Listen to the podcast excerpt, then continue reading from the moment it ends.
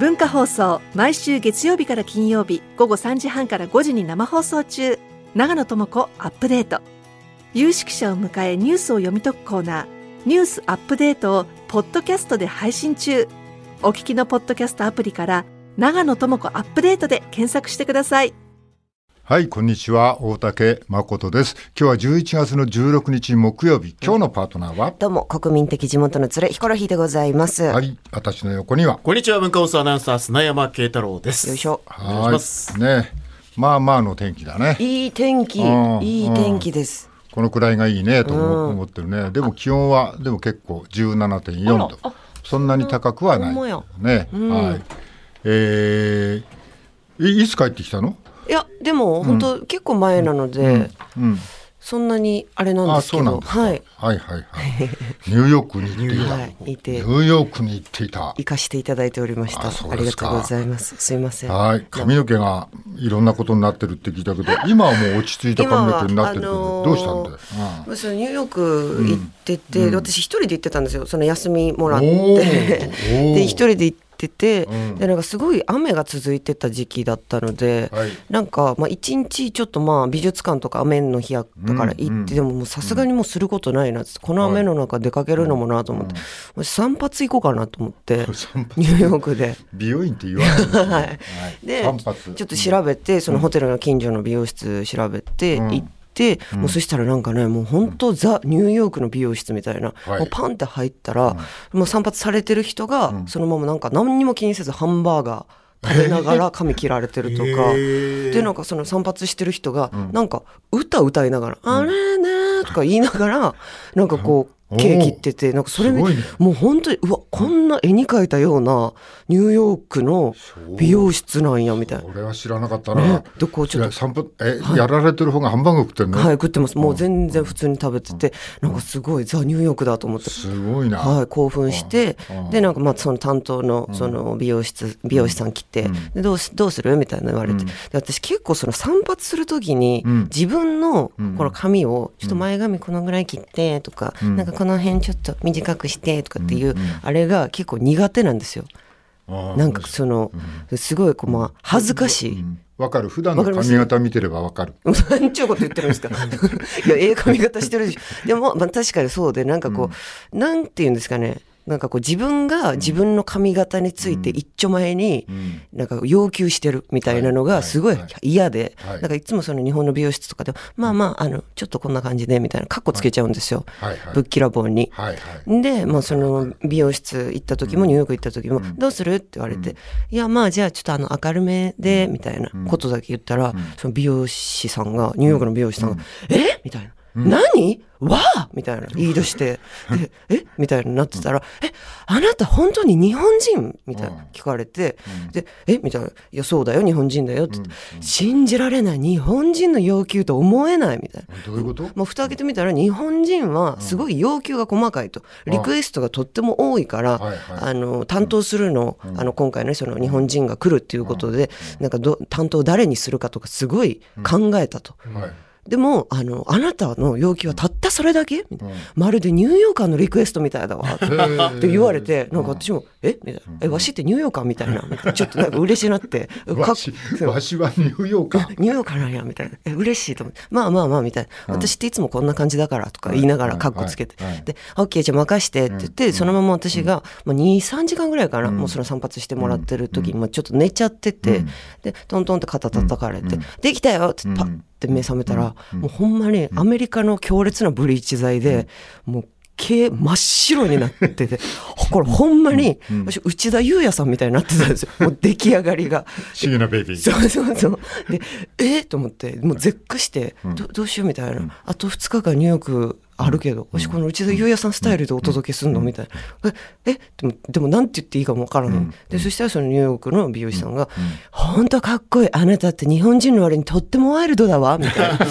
そりゃそうやな。内田裕也スタイル、女内田裕也スタイルになってたら、それはもうワイルドよな。ありがとうって言って。でもそれで終わったんですけど。まあ帰国してすぐちょっとあの、芝居の仕事あったんで、もうすぐ毛黒くさせていただいて、やらせてもらったんですけど。え何？銀髪みたいにないやもうほんと真っ白です。真っ白。真っ白。もう金でも銀でもない、もう本当あの内田裕也さんの、あのぐらいかまあかっこいい内田裕也さんはかっこいいですけど、はいはいはいそうですね。もう真っ白。やっぱアメリカので、あの、帰ってから、その、日本の美容室で、これはなんていうブリーチ剤なの？みたいな、その日本の美容師さんも、やっぱアメリカのブリーチ剤すごいね、みたいな。こんな真っ白なるんや、みたいな。あのでも日本のより確か強いんだよね。めっちゃ、まあそのなんか国が認めてる、ん。あの、ブリーチ剤のなんか、あの、数字がやっぱすごい高いんですよね、はい。多分。ええね、だって白っぽいのって相当手間かけない。と何回かやんないとなんないみたいな言いますでもやっぱりその、まああの言ってたのはアメリカの流行りというか、まあみんなブロンドが、ブロンドに従う人多いから、はいはい。やっぱ一発ですぐそのブロンドっぽくなるようなああなるほど。髪のブリーチ剤を使ってるという。いくら？8万円。8万円ですよ。いい値段だね。いいねおもうまあだから、はい。ね長い価格差があるにしても、だからドル、ドルで言うと多分ろ650ドルとかやったのかな、へえ。それ現金で払うそうじゃない現金現金で払いました。現金で払う、はい。持ってて。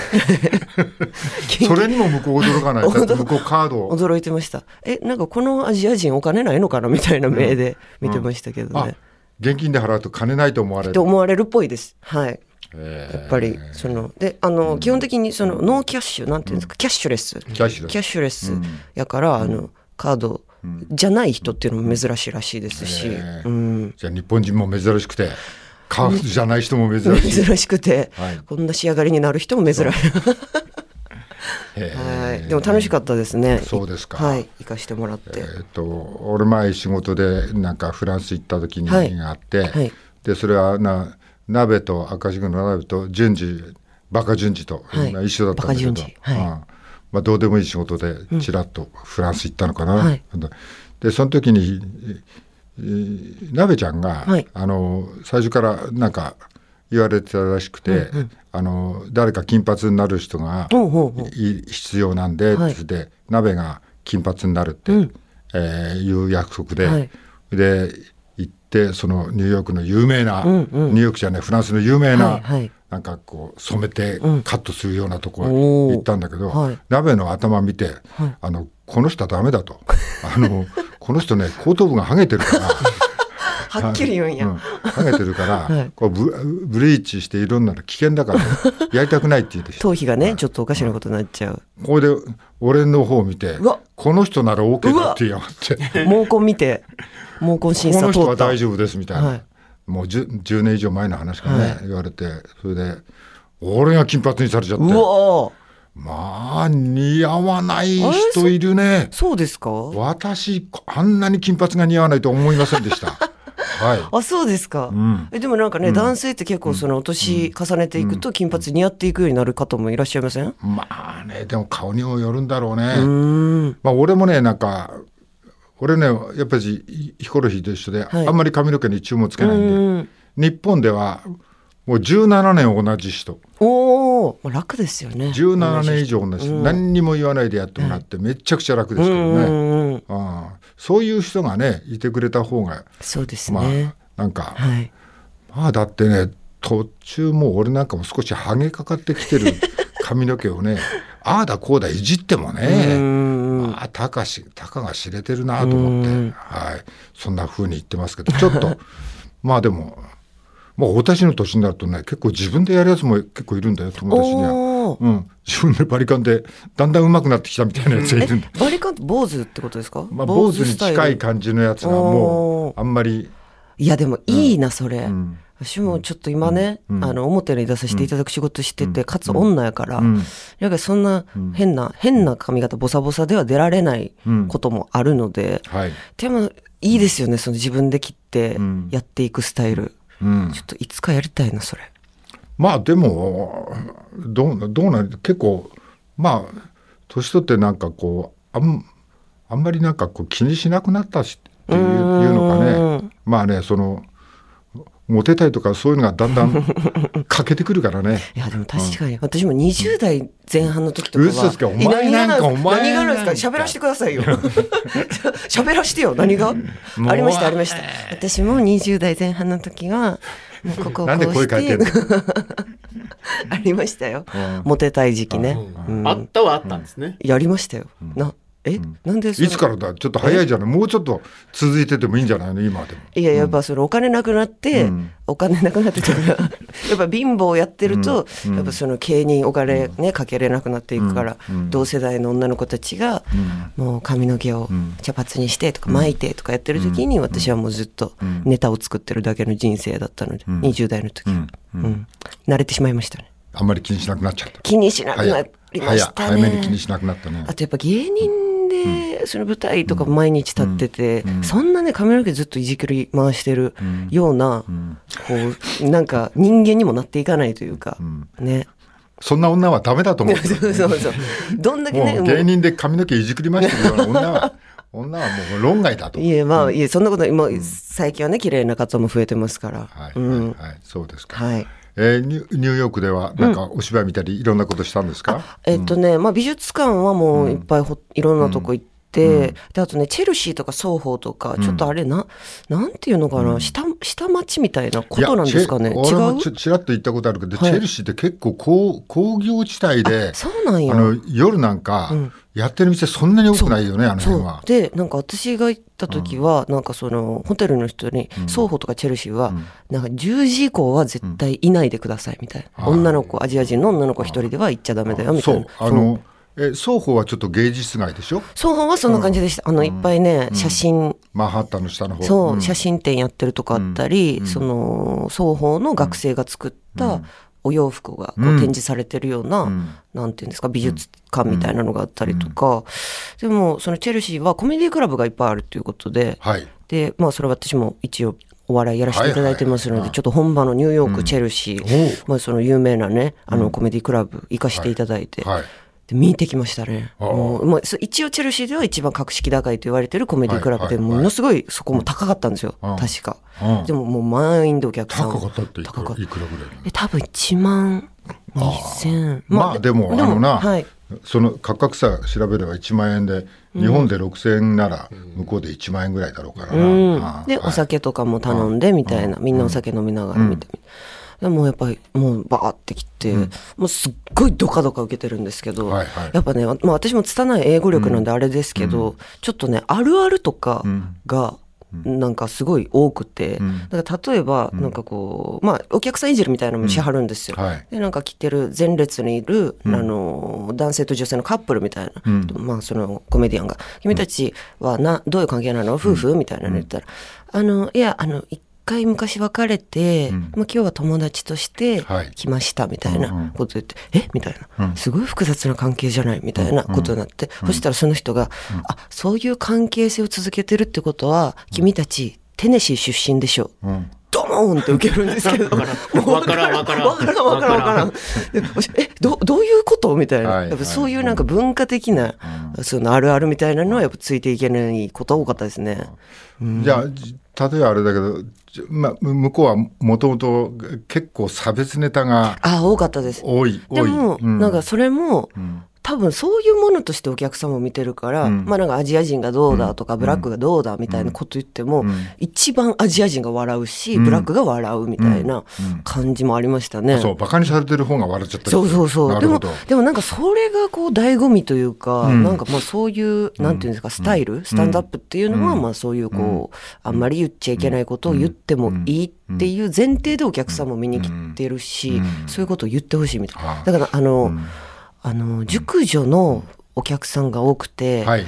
えっと、すごい熟女をバカにする、うん。漫談する方誰でしたっけ？あの君まろさん。き君まろさん。はい。そう、君まろさんみたいな感じです。君、君まろさんのファンの方たち。君丸さん熟女バカにしてない？いや、そうバカにはしてない。すみません。バカにはしてないですけど。昔若かった方ばっかそうりですねそうそうみたいうなそうとかね。今今ねちょっとあなたたちあれですけどとかっていじってあのおねおねお姉様たちバーンと笑うわけじゃないですか。なんかそんなような感覚。あでしたね。で女性のスタンダップコメディアンも出てきてその方とかはなんかあのすごいこうすっごい下ネタを言うんですよ。はい。もう本当に放送できないような下ネタをうん。ブワーって言ってやっぱそれをでも女性がここまでの下ネタを言うのかみたいな。バーンと受けてたりとあかーはい。なんかすごい新鮮でしたね。やっぱ全然お日本のこうお笑いの感じとん。やっぱスタイルというかうん。その作られてきた歴史みたいなのも違うなっていう。面白かったですね。昔伊藤聖子に、はい。確かこれ見ろよって言われたのが、うん。エディ・マーフィーだったかな、んうんうん。エディ・マーフィーがまだ出てくる前のうん。スタンダップコメディで、う。ん劇場でうん。観客をガンガン沸かしてるってうんいうう。んビデオをはい。見せてもらったことがあるの、うん。内容はあんまり覚えてないんだけど、うん。まあ、ガンガン受けてる。やっぱりなんか差別とかそういうので、うん。最後マイクをはい。バーンって叩きつけて、う。ん去っていくともうめっちゃくちゃ大拍手のやつ。あ。ーそれ見たことあるけど。それはうんやっぱそのお客さんがエディ・マーフィーはそういうことをしてくれうんるって分かっててっていやどうことですよね。なんだろう。多分でもそうなんだろうね。ああ。でもなんか本当そのコメディクラブがすごい多分そのチェルシーニューヨークの中でなんかイケてるコメディクラブということでもうそこから最後なんか告知みたいなはい。なんか今度あの映画の出るとかうん。うん。あのドラマ出るとかうん。ポツポツ言ってる人がいてうん。やっぱその偉大な俳優さんになっていく人とかロビン・ウィリアムズとかエディ・マーフィーもそうですけどうん。やっぱ最初そういうねコメディクラブから始まるわけじゃないですか。あそっかこの人たちが10年後すごいスターになってるかもせえへんのかそういうところかニューヨークってみたいなこと思いましたね。俺も確かそのニューヨークでちょっとそういうようなとこ一回仕事で見に行ったことあるんだけど、はい、まあそこはもう客もまばらなとこだったけど、つまんねえ つまんねいやまあお笑いの感覚がね全然ちゃいますもんね。えいやだからね、ん。やっぱしね日本はテレビが発達しちゃって、うん。お笑いが過当競争になったから、はいはやっぱり先鋭化してきて、うんうんうん。まあ、そそこら辺のだから日本の、まあ、重箱の隅みたいなのとこうどんどん突っ込んでいくうんうん細かいやつはかなりこう進歩しちゃったんじゃないかなと思う。んんすごい独自の発展ですよね、日本のお笑いって。そうそうそうそう、だからあの世界に行くと、はい。あのいつも元気な安村みたいな、いやいやいつも元気違ったっけ？とにかく明るい。あとにかく明るいまあ同じような意味ですけど。いつも元気ね、安村。合ってんじゃねえかよ。合ってねえか。まあ合っては、合ってはないです。まあとにか元く元気です。とにかく元気。はい。ね。まああれは、まあ、日本では面白いけど、すごい面白いんだけど、まあ、ネタの部類から言ったら分かりやすいうんうんうん部類の、はい。おネタじゃん。でもそれあれイギリスか？の BBC イギリスイギリス。うん。の中ではい。やったら、なんとかなんだっけ？もう、ゴゴッドタレント。ゴッドタレント。みたいなそんな。ブリティッシュゴッドタレント。みたいなのやったらもう大受けして、すごい。もう、まあ、あいつもう今世界各国飛び回ってるらしいじゃん大スターです。大スタまあ、ー。春菜さん言ってたらロスで会った後に、この後安村さんパリに行くんだっつって。すごい。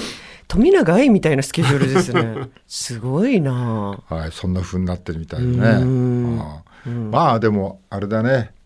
その一人で行ってはい。一人で過ごしてうん。一人で飯食って飯食って。はい。一。人で風呂入って。はい。一人で電車乗って。電車乗って。タクシー？電車乗りました。電車乗った？電車。ニュー電車は地下鉄？地下鉄乗って、うん。でもなんかその、それも事前に、あのーまあいろいろ調べてて、ニューヨークの地下鉄はもう本当にまあ怖いことも起きると。まあ基本的に昔に比べたら今は良くなってるけど。そう良くなってるけど、やっぱりその怖い側面もあるから、まあ気をつけて乗りましょうみたいな、はいはい。でもやっぱりそのどうしても乗ってみたかったんですよ、はいはい。ニューヨークのサブウェイというものに。うんで乗ってみたくてでそのでも1両目その端っこの1両目とか最後の両は気をつけろみたいな、あそうなの？なんかそういうのがあるらしくて、だから1両目を避けて、まんはい。なるべく真ん中の方の車両乗ってたんですけど一回なんか私がそれをパンと忘れてて、ん。気づいたら1両目にいたんですよ。で、あまあ、1両目まあでも今日も穏やかやし、いっかと思ってたら1両目にめっちゃ変な人、うん。うわーってなんか叫びながらうわーって言いながら、うん。なんか一人でなんかこう一人で回転ししながら地下鉄乗ってきて、はい。でめめっちゃびっくりして、うん。え？みたいな、うん。やばいこれが言ってた、うん一番一両目に乗ったらあかんやつやみたいな、変な人が乗ってくるんやと思って、で私はもうそそくさと真ん中の車両に移動しようとするんですけど、もうやっぱニューヨーカーたちは慣れてるのか、もう全然何にも。みんな平気で座ってそうみんな普通にその一人で回転し続けるおじさんを横目にん。全然ぺちゃくちゃおしゃべりしてたりとか、いくつぐらいのおじさんなの？えー、でも4050ぐらいですかね、でんぐり返りいや、いや違うあの違う違う。立って、立ってなんかくるくるトなんかトルネードみたいな状態のバーってやって、私も怖いから、ちょっと移動、移動、そわそわとかしてたら、多分、その、なんかアジア人を、まあ、ちょっと守ろうみたいな意識もあるんですかね。はい。なんかわかんないですけど、なんかヨーロッパ人っぽいお姉さんたちが私の前にこう立ちはだかってくれて、そう。えだって女性が？そう、女性。まあ、3人、えー女性2人と男性1人のグループやったんですけど、その人たちが、なんか大丈夫よ、みたいな。なんか私がこうやってそわそわしてるから。でも、大きいんですよ、そのお姉さんたちも。本当に、なんか2メートルぐらいあるお姉さんたち。そんなにあるいや、ほんまに。そんなにはないと思う大きいお姉さんたちが大そう大丈夫よ、ベイビーみたいな。多分私もすっごい多分、アジア人ってあの子供に見られるから、大丈夫よ、みたいな。ヒコロヒーだってそんなちっちゃくないもんなでかいもんなまあ、そうですね165センチは一応あるんですけど、でも多分すごいあまりにもビビってたから私が、大丈夫大丈夫みたいな、とこっちにおいでみたいな。でこうなんかかばってくれて目的の駅まで着いてみたいな。まあわかんないけどニューヨークみたいな街は、うん。結構紙一重なところが、双方の方も結構危険みたいな、そう双方も本当なんか10時以降は行くなみたいな。行ってはいけないよみたいな、まあ基本的に観光地以外は気をつけてくださいみたいなことは言われたんですけど、うん。でもいい街でしたね双方とかチェルシーとか。あそうですか、マンハンタンの双方で、ん。えー15ドルのカメラ、50ドルで買わされたとかって。なんか50と50となんかよくわかんない。難しい。でフィフィティを払っちゃったってことですか？そうそうそうそう。払っちゃ払っちゃったんじゃなくて。え？って言われそう要求された要求な。それでだってだけどどう考えてもこれ15ドルって書いてあるなとか思いながうわやられてる。うんやられて。うわ。ででもね怖いんだよ、はい。普通の店でも、ん。結構怖いんだよ、なるほどね、結構足元見られる、うん、あに特に日本人でいやあのお金持ってそうなね。なんか知らないけど、まああのカメラこそ下げてないけど その観光してる感じ。そういう感じがちゃんと分かっちゃったんだろうね。はいん。まあまあまあもう休みはそういうふうに有効に使うべきだよね。はい、ありがとうございます。はいはい、慶太郎君。うん。はい、えーまずこちら朝日新聞の一面でした、ん。えーイスラエル軍病院突入院内に数千の民間人とあります。パレスチナ自治区ガザ地区に地上侵攻するイスラエル軍は15日未明ガザ市にある地区最大規模のシファ病院で突入作戦を始めましたイスラエル軍は病院の地下にイスラム組織ハマスの司令部があると主張。院内には患者ら数千人の民間人がとどまっているとみられ治療が止まりさらに戦闘に巻き込まれる懸念が広がっているとあります、はい。はい。まあね、もうこの番組で何度も言ってるけど、テレビの映像も、えー赤ちゃんがね、何人もね、うんあの治療も受けられずに何人も重なるように、えーいるとこ見たらもう、もう本当に、本当に、もうね、いつも言ってるけど、止められないの、これ。もうちょっとやりすぎだっていうのはもう世界中が分かってる話なんだけど、まあなんかこうハマスを殲滅するみたいなのがなんかあれだよね。そそういう言葉を掲げてもう病院だよ、もうね体の傷ついた人そこそこで外で傷ついた人が運ばれてきて治療もできないところにふあ踏み込んでいってるわけだからね。まあこれはやっぱしこの後はどうしようもないことになるなっていうふうに想像しちゃうね。はい。でまあそういうさなかですが、こちら東京新聞の一面はこちらでした、ライセンス元へ完成品輸出容認、防衛装備移転巡り与党合意とあります、えー自民公明両党は15日防衛装備品の輸出ルール緩和に向けた協議で外国企業に特許料を支払って日本で製造する武器の完成品、ライセンス生産品に関し、当該国への輸出を容認する方向で大筋合意したと、ライセンス製品の多くを占めるアメリカは長引くウクライナ戦争への援助で武器や弾薬を消耗しており、アメリカ経由で紛争国に供与される可能性もある。だが現状では歯止め策も明確になっていないとあります。まあ、いわゆるこう、アメリカがライセンスを持っていて、まあ、日本が作りますよっていうものに関しては、じゃあアメリカには輸出、日本で作ったものでも輸出していいですよっていう方向で、まあ、大筋合意したということなんですが、えー自公両党には日本産の武器の対米輸出を認めることで、アメリカとの同盟関係を強化する狙いがあると見られる。だが、紛争中の国への流出を食い止められなければ、日本が実質的に戦争に加担したと国際社会に受け止められる恐れもあるとあります。えー、さらに、まあ、防衛省によると、まあ、いわゆるこの日本が保有するアメリカからのライセンス生産品、F15 戦闘機だったり、輸送ヘリ CH47 など、まあ、大型装備品のほか、パトリオットですね、うん、迎撃用対地空誘導弾、パトリオットやロケット弾、榴弾などがあるそうなんですが、さらにはこのうち、地対空誘導弾改良フォークは欧米からの供与を受けたウクライナ軍が防空目的で使用している、うん、ある自民党中堅議員は今年春頃、うん、アメリカ政府関係者から自衛隊が保有する改良フォークや榴弾をウクライナ軍に提供できないかと相談されたと明かす、解禁されればアメリカ経由でウクライナに送られる可能性があると、まあ、こういう記事もあります、はい。えー、ちょっと前まで世界はね日本ってどんな国、えー、ああそこはね戦争しない国なんだよ。というのがね世界でまあ日本っていう国が、あの言われてたことで戦争しないんだと、うん、あそこの国は。それでずっと戦後70年、ね、そういうふうにやってきたわけだ。で今回はそれが一歩踏み込んでいろんなことに、まあ、特にアメリカに、まあ、同盟国だから、まあ、多分ねいろんな協力を要請されたりしてるんじゃないかなって想像はするけど、まあでもそれは想像だけでね、うん、それに日本の国がどう対処するのか。まあ、要するに、まあ、今、慶太郎君も言ったように、自衛隊が保有する改良トマホークや榴弾をウクライナ軍に提供できないかと、自民党の中継議員に相談されたと、はい。ね、アメリカ政府関係者から相談されたと、うん、はい。ね、解禁されれば、米国経由でウクライナに送られる可能性がある。もう今、ウクライナとパレスチナはね、とんでもないことになってるわけだけど、うん、そこにライセンス生産で日本の米国経由で、えー、作ったものが使われちゃうかもしれない。そうですね。まあこれ、まあ、流れ流れて紛争国に武器が行くのは決まってるよね。どっちの経由でどう流れていくかはわからないけども、欲しがってんのは紛争国だからね。どこもかしこも。そこに多分いろんな流れがあって、まあその、今は、まあアメリカもよその国も軍需産業はここに来て大儲けだという話も伝わってきてる中で、日本のこれからの進路というか、方向性を見極める上でもとっても気になる話だね。はい、はい。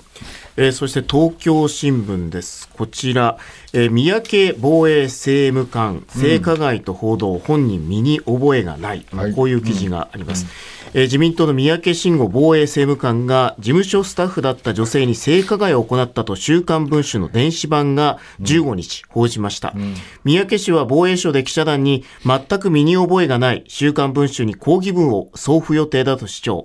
岸田総理は官邸で記者団により適切に説明が行われるべきだ。指示を出していると述べたとあります、うん、まあ、防衛省は、まあ、先頃の、まあ、いろいろありましたのハラスメント問題ですね、うん、えー、防衛省自衛隊ではあらゆるハラスメントを根絶すべく組織を挙げて取り組んでいると、まあ、そういうふうに木原防衛大臣は、えー、総理はですね、三宅氏が木原防衛大臣にまあ、そういうふうに報告をして、まあ、防衛省、自衛隊ではあらゆるハラスメントを根絶すべく組織を挙げて取り組んでいるんだと、まあ、強調している中でですね、まあ、こういう報道が出たと。えー、春刊文春によると三宅氏は2013年当時事務所でアルバイトをしていた女性にキスをせがんだり体を触ったりしたという三宅氏の事務所は週刊文春に対し弁護士を通じて事実ではないと回答したとしているとあります。はい。えー、っとまあその自衛隊の中でね、はい、あのはこの間の五ノ井さんの報告もあっていろんなハラスメントがありますよ、えー、裁判になってますけどもえそれを三宅慎吾防衛政務官、はい、ね、今、防衛政務官、はい。この人本人が、えーセクハラをしてるんじゃないかっていうふうにね。週刊文春で書かれてるわけだよね。2013年のことであると。もうどんどん不祥事が出てくるんですけどまあこれをもうてなんかこう告発しているのは「週刊文春」だけかと。他のメディア何やってるんだと。まあ大体スクープはこう週刊文春になっちゃう。もちろん週刊文春がこういうことを一生懸命ね告発するからそこにネタが集まってくるとか情報が集まってくるっていうのは理解できるけどもここだけでいつもこれかよと。メディアは他の動きも含めてもうちょっとなんかなんていうの？ちゃんとふ動きが取れないもんかね、こうなってくると他のメディアがやっぱしいろんな忖度をしながらやってるんじゃないかなっていう疑念が湧いてきちゃうよね。はい。まあそういうことがとっても気になりますね。はい。次は。お時間の。あ、ここですか今日は。そうなんですはい。わかりました。はい。さあ今日も始めましょう。